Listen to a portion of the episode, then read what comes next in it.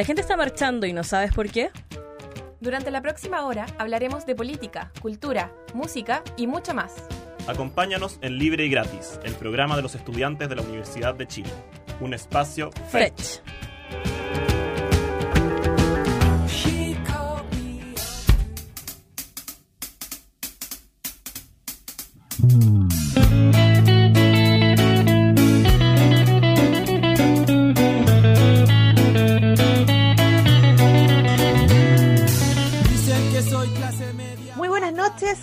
Queridas, queridos, queridos auditores. Muchas gracias por estar aquí una vez más en un nuevo capítulo de Libre y Gratis. Hoy les estaremos comentando diversos temas de la contingencia, pero primero que todo nos vamos a presentar. Mi nombre es Chiqui Acuña y me acompañan mis fieles compañeras. Preséntense, pues cabra, que se quedan ahí como... Hola, hola, ¿cómo están? Bien aquí yo, la Javi. Feliz de estar hoy día con ustedes. Aquí la Ferrari también, chiquilla, siempre un gusto estar acá con ustedes conversando, discutiendo de la contingencia. Bueno, eh, ahora vamos a ir al, eh, al informe COVID, así que Ferrari te doy el pase. Hoy tenemos 4.141 casos nuevos, 45 nuevos fallecidos, 39.717 casos activos, 217 camas críticas disponibles y una tasa de positividad de 9,88%. Bueno, después de escuchar esas cifras, recordar que eh, la pandemia todavía continúa. Estaremos hablando del desconfinamiento eh, que ha anunciado el gobierno esta semana. Así que, bueno, un tema muy cuestionable también. Hoy día les vamos a comentar eh, los detalles sobre el retiro del 10%, en qué está este proyecto paralelo del gobierno. Eh, vamos a hablar de las huelgas, movilizaciones en reacción. Vamos a hablar de lo que pasó con los niños del Senam en Rancagua. Eh, como ya les anunciamos, vamos a hablar del desconfinamiento. Y hoy Ferrari nos va a traer unos datos interesantes respecto a el COVID y los miaus. Así que, eh, bueno, cuéntanos un poquito, Ferrari, ¿qué pasa, qué ha pasado todo este tiempo con el, el retiro del 10%? Contextualízanos un poco. Bueno, chiquillas, eh, hay una crisis sanitaria, todos sabemos, y el Congreso aprobó y despachó una ley que nació desde una moción parlamentaria, este famosillo tercer retiro de AFP. No obstante, tras semanas de oponerse a las ideas del gobierno, el gobierno envió el proyecto al, al Tribunal Constitucional y se espera que este sea rechazado. La decisión del Ejecutivo causó una respuesta negativa por parte de la ciudadanía y esa misma noche comenzaron los cacerolazos y la Unión Portuaria inició una serie de paros. Tras días de reuniones, Piraña anunció su propio proyecto del tercer retiro la noche del domingo, no sé si lo recuerdan. Y bueno, hay, hay varias diferencias entre estos, estos dos proyectos. Está el tope, por ejemplo, que el Parlamento dice que sean 150 UF y el proyecto de Piraña son 100 UF. Eh, los impuestos, que el Parlamento dice que sin impuestos y Piraña dice que van a cobrar impuestos cuando el retiro es sobre 1.800.000. Pero tú, Chiqui, nos podéis contar más sobre ese proyecto. Sí, mira, les voy a contar que el domingo, mientras todo Chile estaba esperando el resultado de la nominación al Oscar de, de Don Sergio, de la gente topo, que fue Hoy un aplauso a don Sergio. Un aplauso, Démosle todo nuestro amor a don Sergio. Se. Don Sergio. Mientras estábamos esperando todo el resultado, muy ansiosos de, de ver qué pasaba con eso y verlo también ahí con su terno, ahí bien preparado. Tu vida. Eh, Sumita. Y Piraña, que es tan desubicado, se le ocurrió hacer el anuncio esa misma noche, A la misma hora prácticamente. a la misma hora casi. Y bueno, ahí nos dimos cuenta de una voltereta gigante del gobierno. Eh, Piñera insiste en defender la, la constitucionalidad. Eh, a pesar de este proyecto que presenta, eh, no, no se va a salir el requerimiento del TC, ya, ya eso está ahí, defendiendo una constitución que el 78,27% de las personas en el plebiscito del año pasado dijeron que no querían. O sea, el único que defiende la constitución aquí es el mismísimo Piraña. Pero bueno, ¿en qué consta? ¿En qué consta este proyecto? Aquí hay algo que me llama la atención porque es un proyecto excepcional, único y extraordinario. Y eso es precisamente para que después no sigamos sacando más fondos, no se presenten más proyectos para sacar más plata de las AFPs. Eh, bueno, el rango del retiro es el mismo, es el mismo que el, que el del Congreso, son máximo 150 UF, mínimo 35. Quien tenga menos puede retirar todo. Eh, y aquí empiezan a, aparecer detalles como llamadas especiales del proyecto. Por ejemplo, una cotización adicional que se va a hacer para el reintegro de estos fondos en las AFP, donde 1% se le carga al empleador o trabajador independiente. Este detalle no se le no se le ha puesto gran importancia por parte del gobierno, porque obvio se está jodiendo a la gente. Eh, los trabajadores independientes no tienen empleadores, por lo tanto ese 1% va a salir prácticamente de su bolsillo y eh, 1% del Estado. ¿Pero qué significa esto? Que va a haber un 2% de inyección directamente a las AFP. Y se anuncia que va a haber un bono que, por ejemplo, para quienes tengan menos de 200 mil pesos en sus fondos, em, se le va a dar un bono. Si yo tengo 0 pesos, me dan un bono de 200 lucas. Si yo tengo 20 lucas, me dan un bono de 180, porque la idea es llegar a los 200. Ahora, esa plata no va a llegar directamente a la cuenta RUT de todos nosotros. Esa plata se inyecta a los fondos previsionales para que de ahí podamos sacarlos. O sea, nuevamente se inyectan fondos a la AFP. Quienes ganan más de 1.750.000 pesos al mes pagan impuestos y el retiro se puede hacer hasta el 31 de diciembre del 2021, Javi. Gracias Gaby. Eh, sí, bueno, esto dejó distintas reacciones en la oposición, quienes salieron eh, en su conjunto a criticar inmediatamente el proyecto presentado por el gobierno. Como también nos decía la Ferrari, había una tensión bien importante luego del requerimiento ante el TC del presidente Piñera bueno, desde el Senado, a través de una declaración pública, los 24 senadores de la oposición eh, criticaron fuertemente eh, que el gobierno presente su propio proyecto y eh, realizaron un comunicado. Uno de los puntos más criticados en ese comunicado fue respecto del aporte estatal del 1% que tú nos estabas contando que entregaría esto a la AFP, lo que obviamente sería fortalecer este sistema de la AFP que bien sabemos ya está totalmente colapsado. Eh, y eso mismo explicaban en el comunicado los senadores, pues que era, eso redundaría en fortalecer un sistema agotado. Eh, otro punto también que fueron a criticar eh, es agregar impuestos a las clases medias, porque los impuestos serían desde un millón de pesos. Entendemos que ahí hay muchas clases medias, pensando en todo el rango de que existe desde el millón hasta no sé cuánto.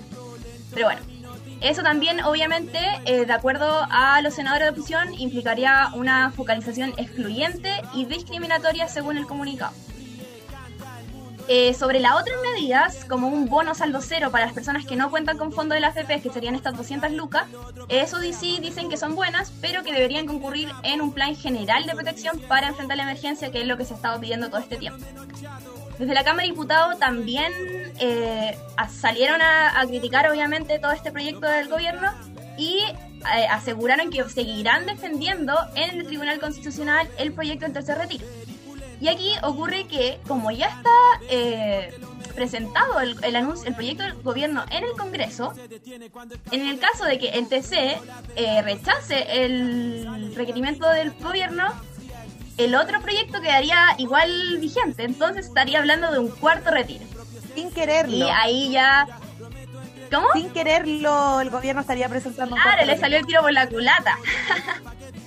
y bueno, eh, lo que se vive en la oposición en, el fondo es que van a tratar de... Eh, de este nuevo proyecto del gobierno, obviamente no les gusta, van a tratar de recortarle lo más posible y demorarlo, obviamente, de modo que quede igual lo más parecido a, al gobierno, o sea, al proyecto que ya existía del tercer retiro y obviamente emplazando al gobierno para que eh, quite el requerimiento ante el TC. Oye, pero igual todo esto se ha vuelto una jugarreta política. Sí, pues totalmente. De hecho, eso se me había olvidado agregar, eh, porque en este anuncio que hace para el proyecto del gobierno están presentes candidatos de Chile Vamos, y eso dejó la escoba.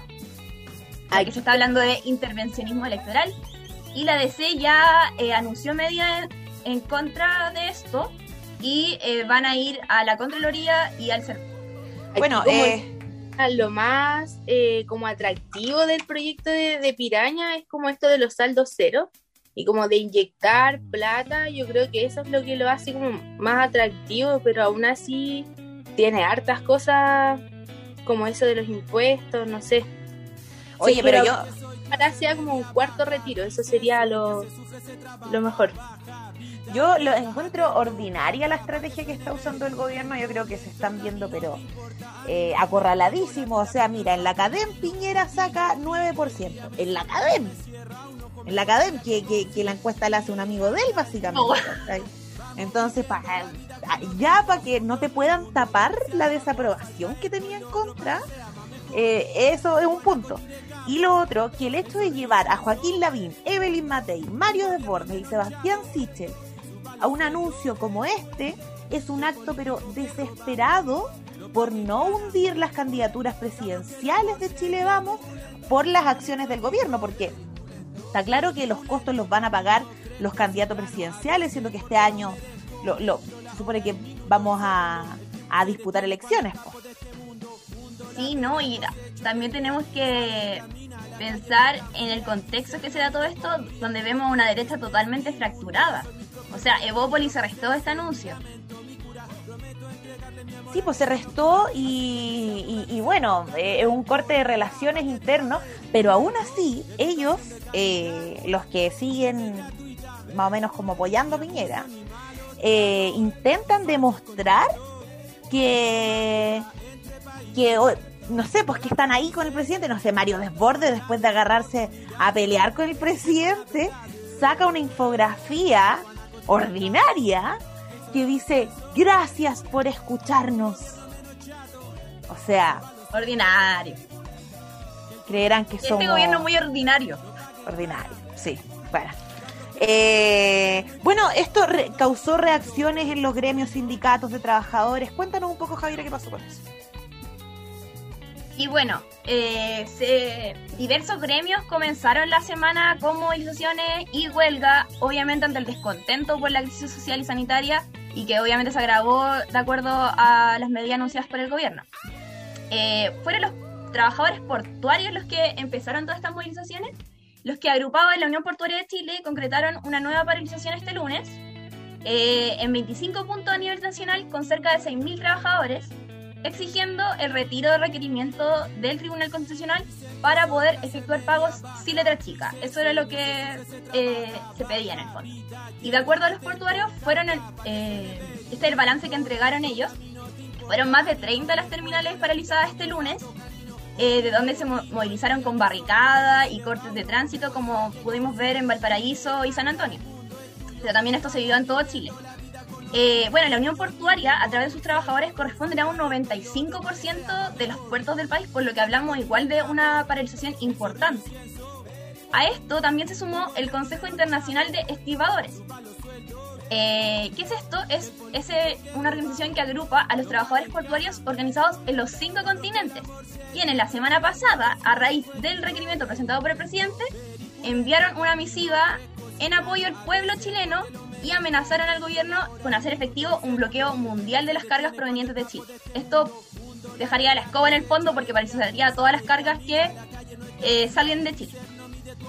Eh, también, por otra parte, la Federación de los Trabajadores del Cobre, que son los trabajadores de Codelco, eh, quienes no se caracterizan mucho por apoyar todas estas,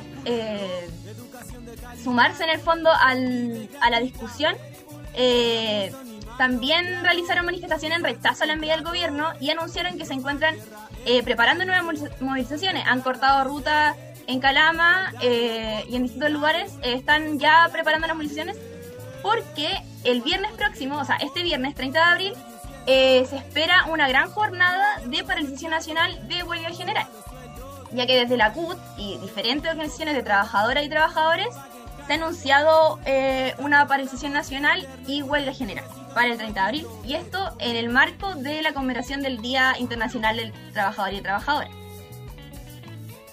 Y en esa paralización los gremios de la salud eh, ya afirmaron su participación, así también como la lista de movimientos sociales constituyentes que también se adhirieron a esta huelga general. Oye, pero más encima el gobierno, la, la fecha en que elige condorearse, ¿ah? O sea, estamos a No lo puertas del Día del. Trabajador. No, se, se nota. Mira, propusieron algo que no tenían escrito. De partida. Llevar. O sea, yo, yo esa cuestión digo así como, ¿cómo? Propusieron algo que no tenían escrito. Ya. Llevaron a los candidatos presidenciables de Chile Vamos, transgrediendo la ley electoral. Ya. Más encima, proponen proponen algo que, eh, que ya se está proponiendo de otra manera, pero es como quedarse con el crédito, es como mansplaining encuentro yo. Como gobiernos planning. Decir lo mismo, pero que lo digan ellos. Sí, Bueno. totalmente. Eh, ya, chiquillas, vamos a pasar rápidamente al tema del Sename. Les voy a contar un poco que este domingo eh, nueve niñas se fugaron de la residencia eh, Catalina Kentenich, administrada por la Fundación María Ayuda, colaboradora del Sename en Rancagua. Una mujer los encontró deambulando a estos nueve niños eh, semidesnudos, sucios, con lesiones. Eh, y ella los llevó a la casa, le, dijo a su mamá, mamá, están estos niños acá, los llevó a la casa. ¿Y qué más podían hacer? Llamaron a carabineros, los niños se subieron al techo para pedir que por favor no se los llevaran nuevamente al hogar, o sea, una medida totalmente desesperada. Eh, y bueno, y según un comunicado emitido por organizaciones protectoras de la infancia, no es primera vez que se han observado este tipo de vulneraciones en este hogar, ¿ya? O sea, yo creo que el tema del cename tiene que ser un tema que tiene que estar constantemente sobre la mesa. Eh, no podemos dejar que, que, o sea, no puede ser normal que los niños se arranquen de estos hogares porque ya no aguantan más vivir ahí. Estamos hablando de niñas menores de 12 años. ¿Cachai? Entonces, me parece un poco inhumano. Y a modo, a modo de dato, les quiero decir algo. La periodista Carolina Rojas, autora del libro Abandonados, Vida y Muerte al interior del Sename, eh, hizo un hilo de Twitter explicando qué pasa con este hogar, ¿ya? Eh, y explicaron que el 10 de julio del año pasado el gobierno presentó un veto presidencial que, eh, que, que evitaba la pronta implementación del nuevo Sename. Y de esta manera se eliminaron las medidas que eh, atribuían responsabilidades a los organismos colaboradores acreditados, los OCA, que son estos, estos hogares que trabajan junto con el Sename. Y eh, bueno, esta, la obviamente se perjudica a las niñas y se favorece a los OCAS, que reciben financiamiento del Estado, pero son privados. Y en la relación de, eh, de esto es que este veto, eh, según Rojas, para, en la redacción de este veto participó Francisca de Iruarrizaga, quien es asesora de proyectos especiales del gobierno. Sus padres son parte del directorio de la Fundación María Ayuda. No Y-. Sí, padre presidente del directorio, madre directora. Es decir, mientras hay niños violentados, para la clase política el negocio del Sename sigue estando vivo. Eso les quería contar. Wow, qué horrible, qué terrible, la verdad. Lo peor es que quienes más se, se llevan todo lo, lo malo, todo lo que no lo que no tiene que pasar, se lo llevan las niñas.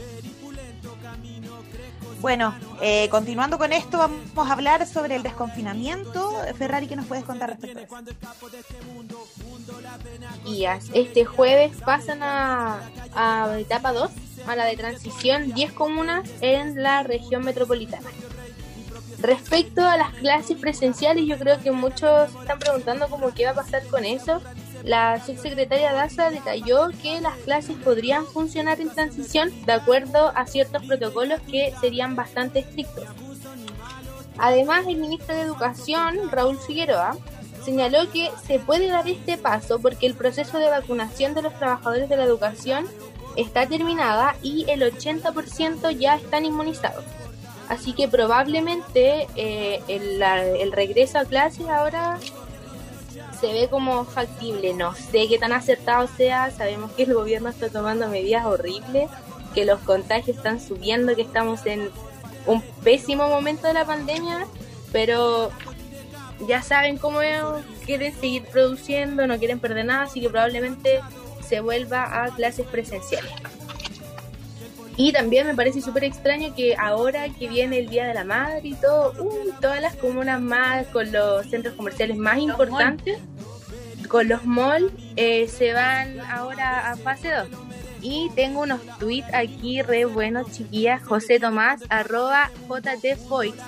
Dice, sale de cuarentena, Costanera Center, Alto Las Condes, Parque Arauco y Portal La Dehesa, justito para el Día de la Madre.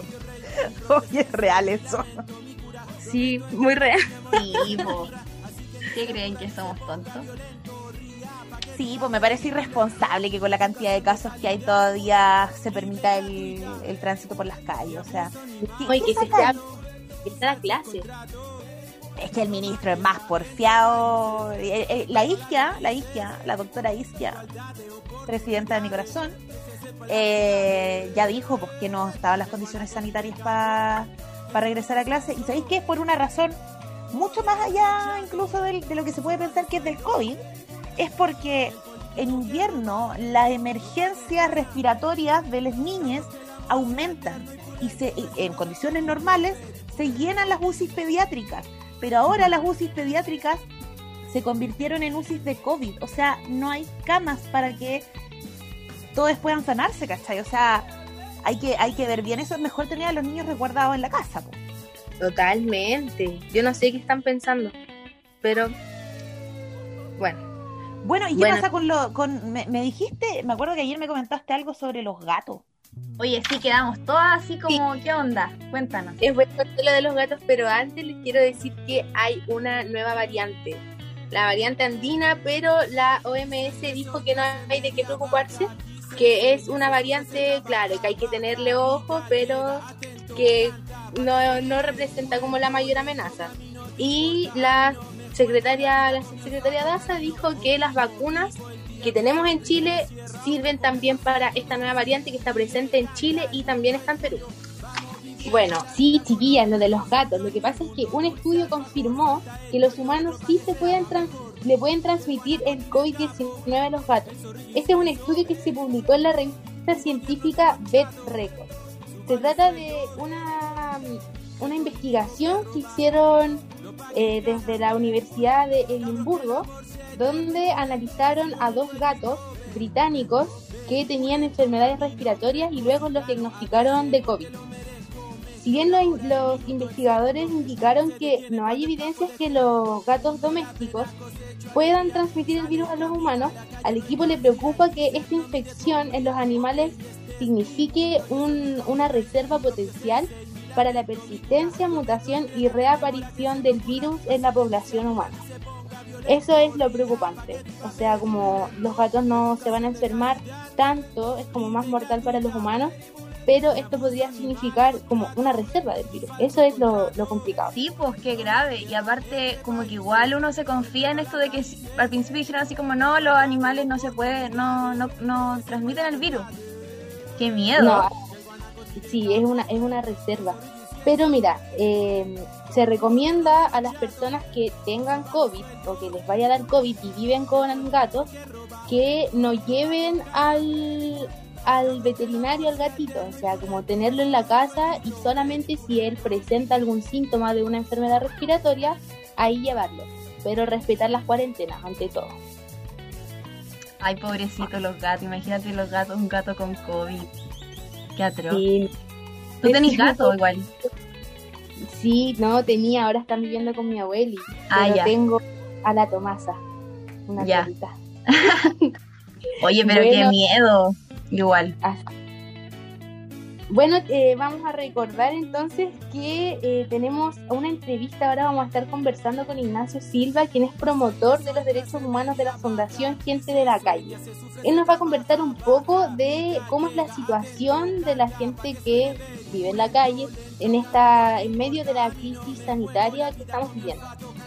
Así que Y va a estar muy buena la entrevista. Se viene. Quiero recordar a todos que nos sigan en redes sociales como Libre y Gratis en Instagram y Twitter también. Y eso. Vamos a estar entonces, nos vamos ahora a pausa de comerciales y no se pierdan la entrevista. Un gobierno menos chato, suba los sueldos, que el político que roba lo pague en cana.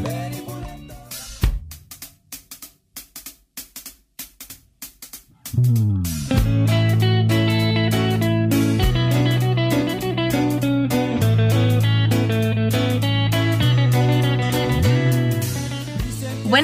acá de vuelta libre y gratis por la 102.5 FM Radio Universidad de Chile. Bueno, la pandemia dejó al descubierto una serie de problemáticas que históricamente han sido ignoradas y que producto de la crisis social y sanitaria hoy vemos su peor cara, una extrema desigualdad social y un incremento de la pobreza. Sin embargo, poco y nada se ha visto en la agenda pública respecto de un grupo de la población que día a día enfrenta la exclusión social y que frente al COVID-19 son precisamente el grupo de mayor riesgo, tanto de contagio como por complejización de la enfermedad. Ellas son las personas en situación de calle, que de acuerdo a las últimas cifras entregadas por el Ministerio de Desarrollo Social, corresponden a más de 15.000.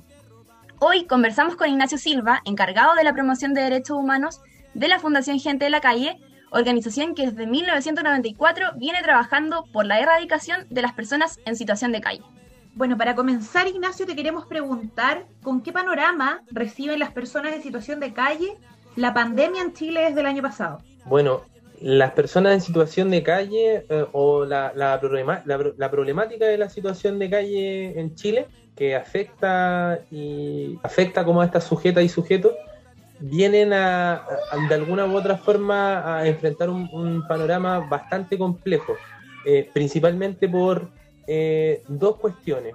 Una, una política pública que hoy en día entrega ciertos servicios que van en la línea de la superación de la pobreza, y ahí como fundación tenemos una crítica a esa visión respecto a la pobreza, nosotros más que superar la situación de calle creemos que hay que erradicarla, que hay que trabajarla más de tu, desde su base y por ende también ver los problemas y las violencias más estructurales que afectan a las sujetas y sujetos diariamente, por lo menos en Chile, en la particularidad, la especificidad que tiene Chile en América Latina.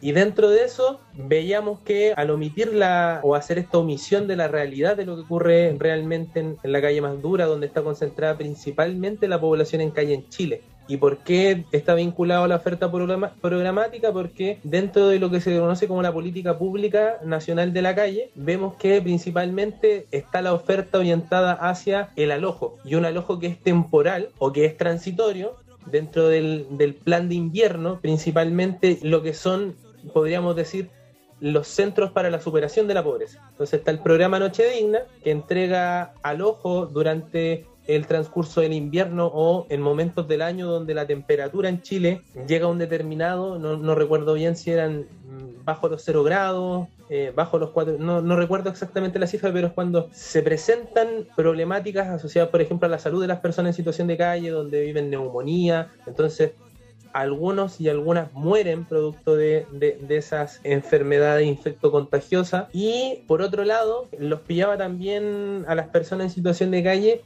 con una desprotección, una desprotección tal que cuando se llamaba a, por parte del Ministerio de Desarrollo Social y la Familia y a través de la Subsecretaría de Servicios Sociales de que debían seguir las medidas que en general la población tenía que cumplir o realizar para prevenir los contagios de COVID-19. ¿Y qué pasaba ahí? Que te encontrabas con esta realidad y lo que ha sido hoy en día un, una, una, crítica al gobierno respecto sobre todo a las prestaciones o a las ayudas sociales.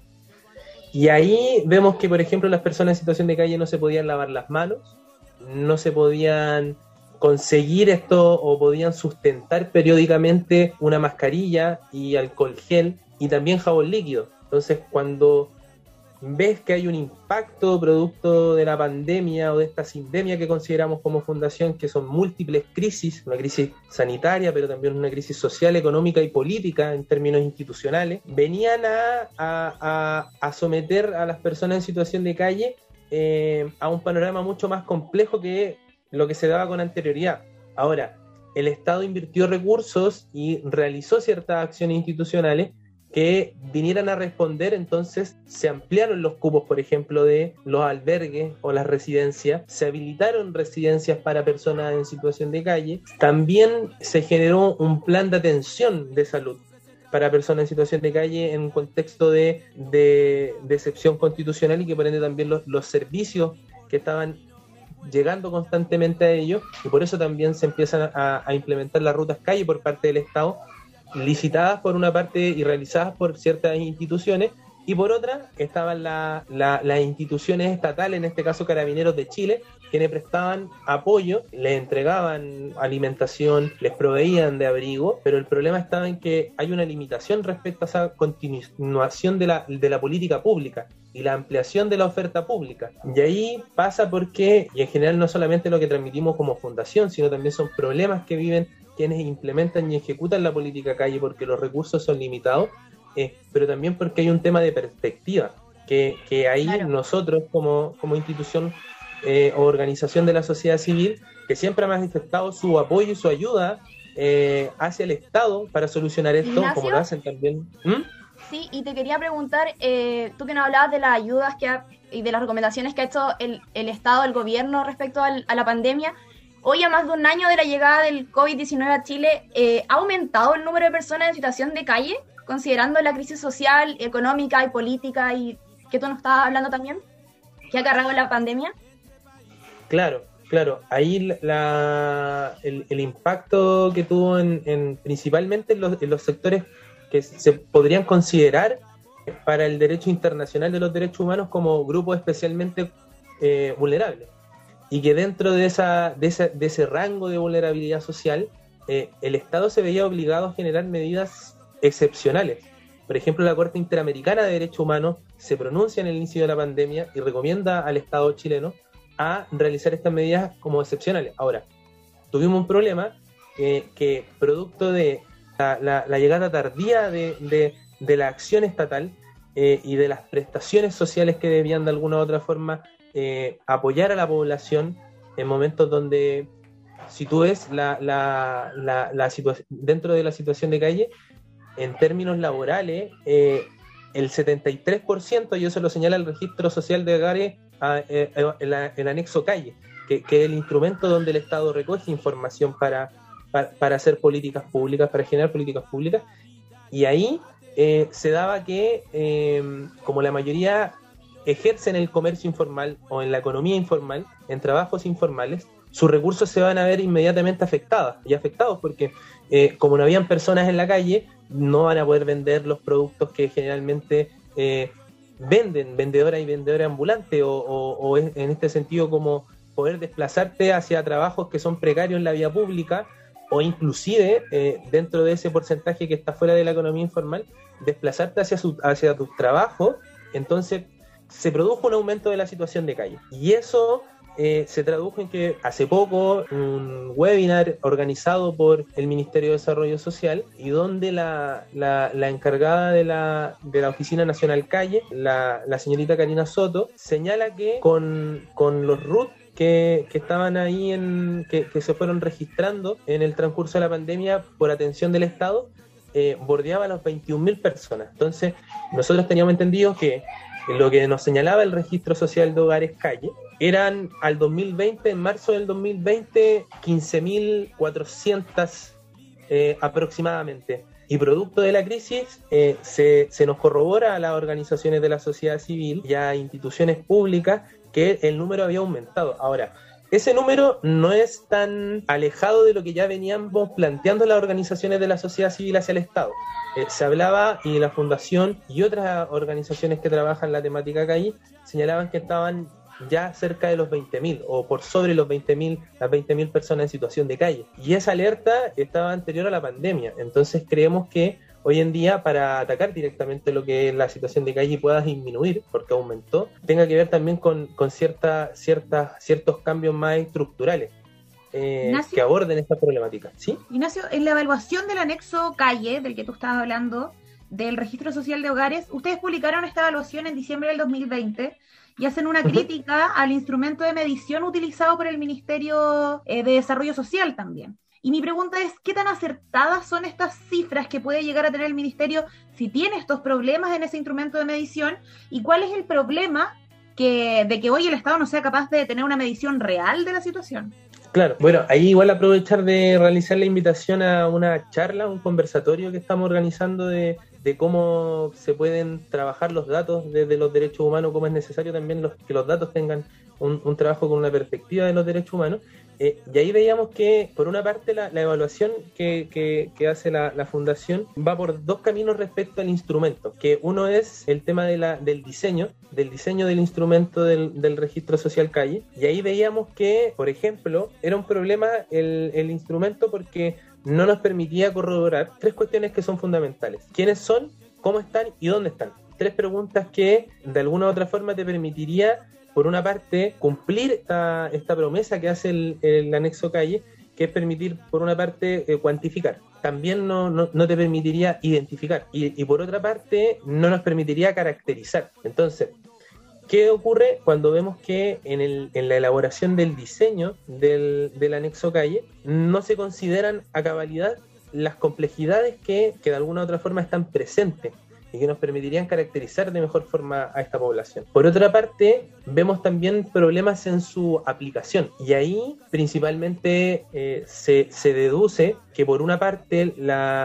el problema está siendo porque hoy en día no hay mayores recursos por parte del Estado, no hay una capacitación que pueda permitir cumplir a cabalidad con datos que sean de alguna u otra forma verídicos y, que puedan ser utilizados para la, generación de, políticas públicas, que, anterior a, ese diseño de la política pública que, pretenda erradicar la situación de calle y que esa es la apuesta institucional que hacemos, se termine, por ejemplo, y, esto no, no es que vengamos a, a solamente deducir, cuando se le hacen solicitudes vía transparencia al Ministerio de Desarrollo Social para verificar en dónde estaban, por ejemplo, alojados esos datos, qué errores podían tener, por ejemplo, la base de datos de, del levantamiento de información, por ende, y ahí veíamos que también hay que poner más recursos en eh, la capacitación de quienes hoy en día tienen que implementar el registro, porque dentro de, dentro de lo que es la aplicación del registro son las municipalidades. Entonces, vemos que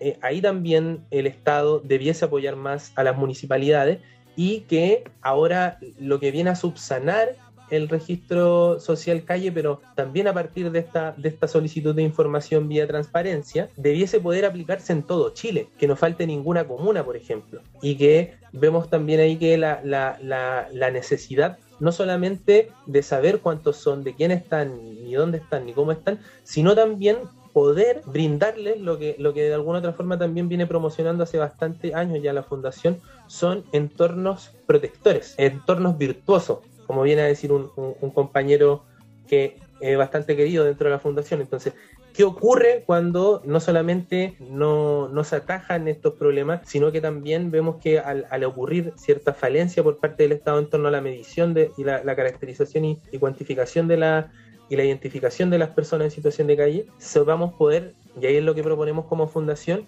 caracterizar mejor las complejidades y reconocer que son trayectorias donde hay vulneraciones de derechos que son históricas o, o, vienen a ser durante su vida estas vulneraciones. Sufren, son víctimas de estas vulneraciones por parte de la sociedad y del Estado. Bueno, recordar que estamos hablando con Ignacio Silva, encargado de la promoción de derechos humanos de la Fundación Gente de la Calle. Acá estamos escuchando libre y gratis por la 102.5 Radio Universidad de Chile. Bueno, Ignacio, ahora te queríamos preguntar, tú un poco nos hablabas sobre las medidas del plan paso a paso, pero estas medidas han considerado este grupo de la población, considerando que, por ejemplo, el 35% de las personas en situación de calle son enfermos crónicos y que representan en su conjunto un grupo de alto riesgo en contagio y también en complejización de la enfermedad del COVID-19. Y por otra parte también te queríamos preguntar dónde quedan esta, este grupo eh, de personas en situación de calle en el proceso de vacunación. Claro, eh, a diferencia de años anteriores, eh, tal vez para empezar por lo de la, de la vacunación, por ejemplo, eh, las personas en situación de calle, el, el, el Ministerio de Desarrollo Social y en conjunto con el Ministerio de Salud consideraron a las personas en situación de calle para la vacunación del COVID-19 y se anunciaron en un inicio mil dosis para poder vacunar a este, a este grupo de alto riesgo. Y como ustedes mencionaban, hay una alta presencia y prevalencia de enfermedades crónicas o infectocontagiosas.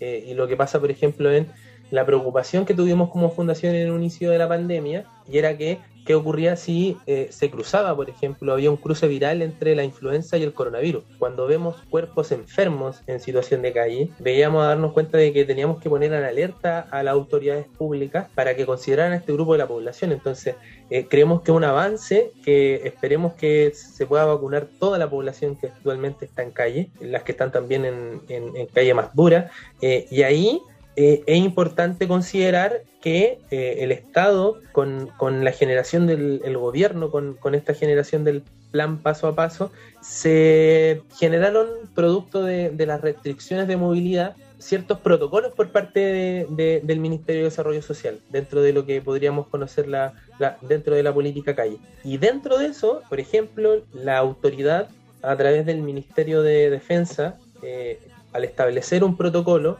para el resguardo de la vida de las personas en situación de calle en un contexto de, estado de excepción constitucional y con, lo que conllevaba también el toque de queda, de que carabineros ni las fuerzas o el ejército debiesen omitir ciertas cuestiones al momento de realizar procesos, ya sea de, por una parte, controles de identidad, porque pudiesen estar vulnerando el toque de queda, por ejemplo, o porque no siendo trabajadores esenciales, cortando su permiso, estarían rompiendo con el confinamiento y por ende eh, no, se estarían desplazando con, su salvoconducto, en este caso con su permiso.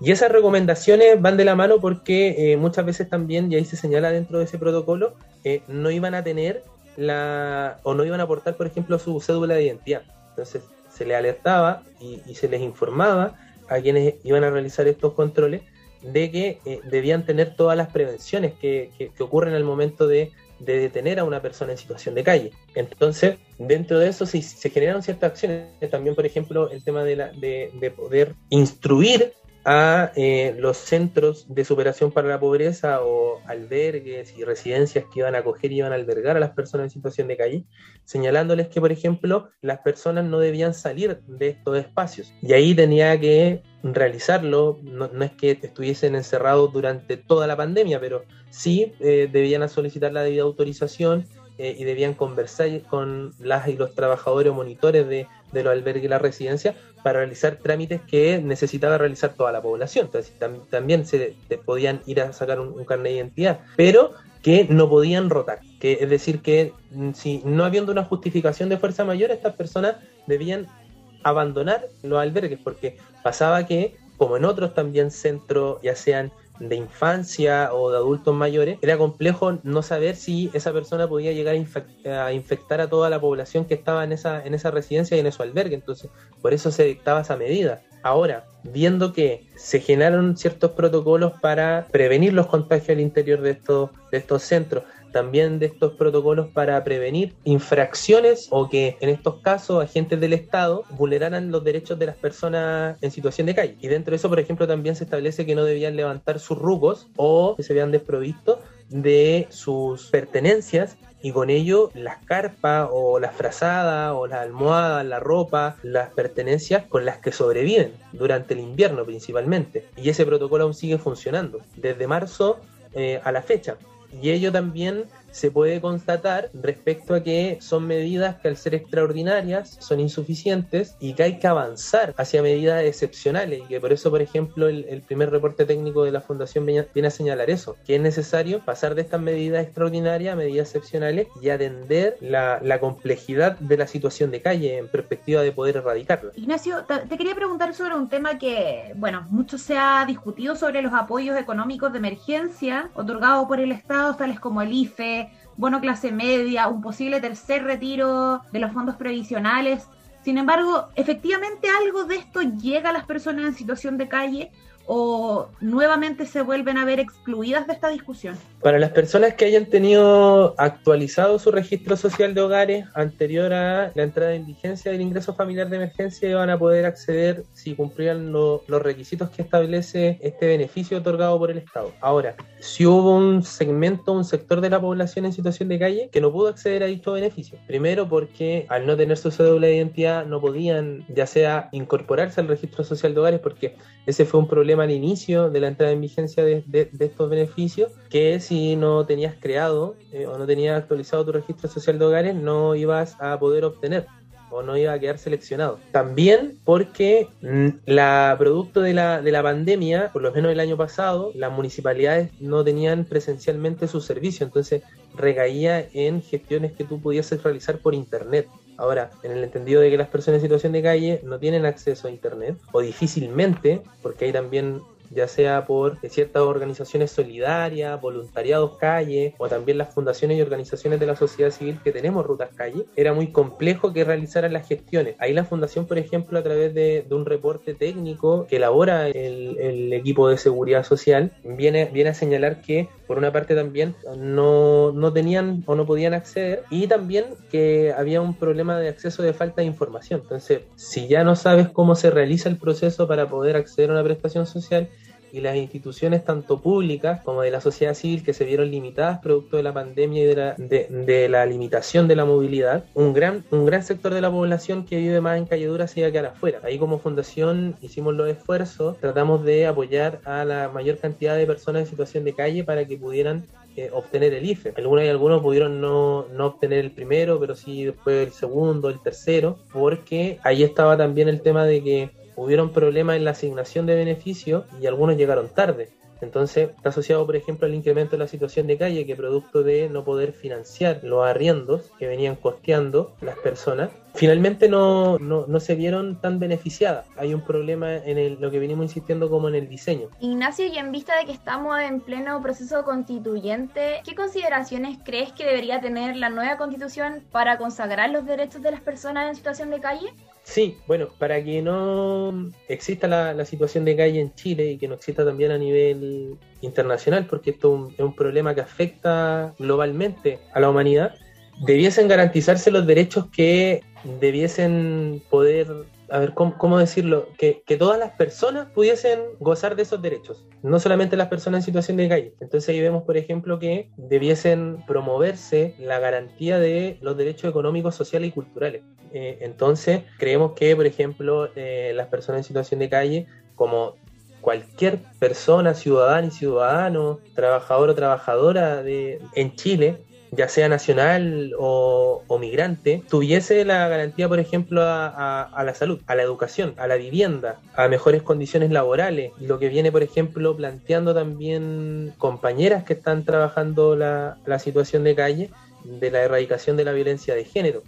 Y ahí vemos que se tiene que garantizar una serie de derechos económicos, sociales y culturales dentro de la nueva constitución. Lo otro, que de alguna u otra forma la, fundación viene, viene promoviendo hace rato, es que también se consagren ciertos derechos que son básicos en una sociedad, que sea una, una constitución que no criminalice la pobreza, que promueva la inclusión, la, la igualdad de oportunidades para las personas en general y en este caso también para las personas en situación de calle, que haya una alternativa. Y dentro de eso también porque, por ejemplo, si uno hace memoria, eh, antiguamente la, situación de calle estaba penalizada en Chile, anterior al año 98. Se deja de, con, la reforma al, Código Penal, de ver de una forma más punitiva lo que era y reconocido hasta ese, momento que en, la ley que era la vagancia y, el mendigaje, que, que, seas mendigo o mendiga, que ya no seas el viejo del saco, eh, sino que ya te vean como una persona que, que está sobreviviendo en la calle y que, y que, eso es producto también del recrudecimiento de la extrema pobreza, porque no es casualidad el, el aumento de la, de, la, de la población en situación de calle, porque efectivamente en Chile, producto de la de la crisis que, que genera la, la, la, pandemia del COVID-19, la, la, extrema pobreza aumenta y ahí hay ciertos organismos internacionales que te podrán señalar que si no fue producto de las prestaciones y ayudas sociales del gobierno, esta población no, o la extrema pobreza y la pobreza no hubiera aumentado más. Está bien, tal vez no, no, no ocurrió en los niveles tan alarmantes que venían señalando estos organismos internacionales, pero sí hubo un aumento y eso va a costar mucho poder sanear. Entonces, ahí vemos que necesitamos una, una, constitución que garantice, promueva y reconozca los derechos humanos. Y ahí se hace necesario que haya un consenso social a nivel transversal de que esa constitución, el, mínimo son los derechos humanos de todas y todos. Bueno, eh, recordar que estamos terminando ya esta conversación con Ignacio Silva, encargado de la promoción de derechos humanos de la Fundación Gente de la Calle. Estamos haciendo reflexiones sobre el derecho a la vivienda, que se- muchas veces se olvida, hablamos del derecho a la salud, del derecho a la educación. Sin embargo, no solemos conversar de que el tener un techo, acceso a los servicios básicos y, que no sean precarios, que sea un, un entorno digno, debería ser para todas las personas y eso está establecido así en los derechos humanos. Así que finalmente, Ignacio, la última pregunta muy breve. ¿Qué podemos hacer como sociedad para no seguir marginando a las personas en situación de calle en medio de esta crisis? Se agradece harto la pregunta. Ha sido una muy buena conversación también, agradecerle la, instancia y, la participación en este espacio. Eh, creemos que es muy, muy importante visibilizar y dentro de eso lo que, lo que nos preguntaban, eh, sensibilizarnos respecto a la, a la situación de calle, de que no omitamos cuando vamos caminando por la vía pública a quienes no solamente más lo necesitan, sino que ser y reconocerles como sujeta y sujetos con derechos que, que de alguna u otra forma podamos promocionar ciertas acciones no solamente a nivel estatal, que si bien es importante que esté el Estado y que sea quien, quien promueve y resguarde los derechos humanos de las personas en situación de calle, también creemos que, que tiene que haber también un abordaje más comunitario. Y ahí, por ejemplo, eh, las distintas organizaciones sociales, las distintas agrupaciones, también, ¿por qué no? los clubes sociales y deportivos, las juntas de vecinos y vecinos, también como institución creemos que aquí también hay una responsabilidad empresarial, entonces también de alguna u otra forma que todas y todos los sectores de la sociedad nos veamos interpeladas, interpelados y generemos ciertas acciones para poder erradicar la situación de calle. Y ahí no nos perdemos, creemos que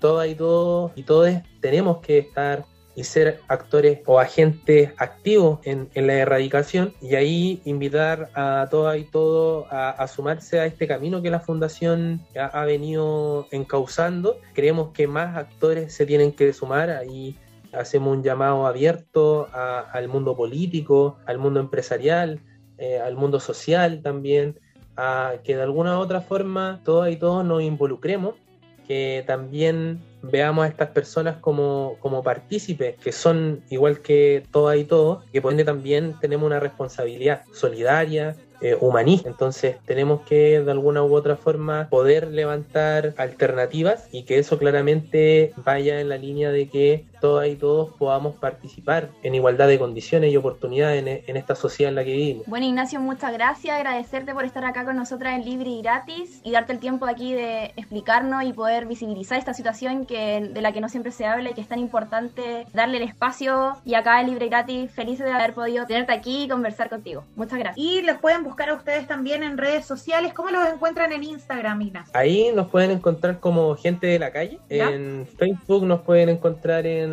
como Fundación Gente de la Calle. Y ahí también invitamos mucho a que puedan visitar nuestra página web www.gentedelacalle.cl porque hay varios aportes que hacemos como fundación y creemos que también hay que ponerlo al servicio de, de la población en general, de la autoridad pública y por qué no, también todas y todos quienes estén interesados en sumarse, apoyar a nuestra fundación, hacerse socio y socio y por qué no también sumarse a este camino de la erradicación. Creemos que es posible y también es, es, necesario, porque la calle no es un lugar para vivir ni para morir. Perfecto, muchas gracias Ignacio, que tengas buen día. Muchas gracias, igual a ustedes.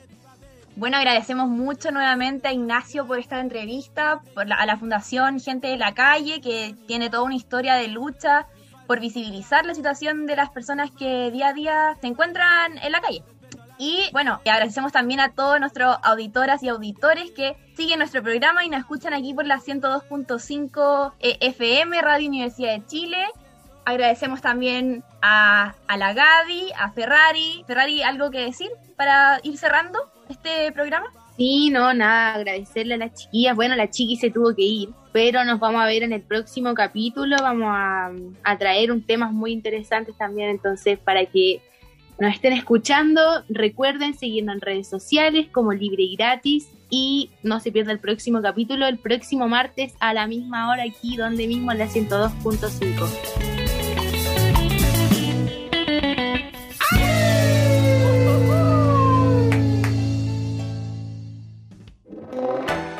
Terminamos el programa de esta semana, pero nos volveremos a encontrar el próximo martes a la misma hora. Mientras tanto, búscanos en nuestras redes sociales o vuelve a escuchar nuestro programa en radio.uchile.cl. Esto ha sido Libre y Gratis, un espacio Fetch.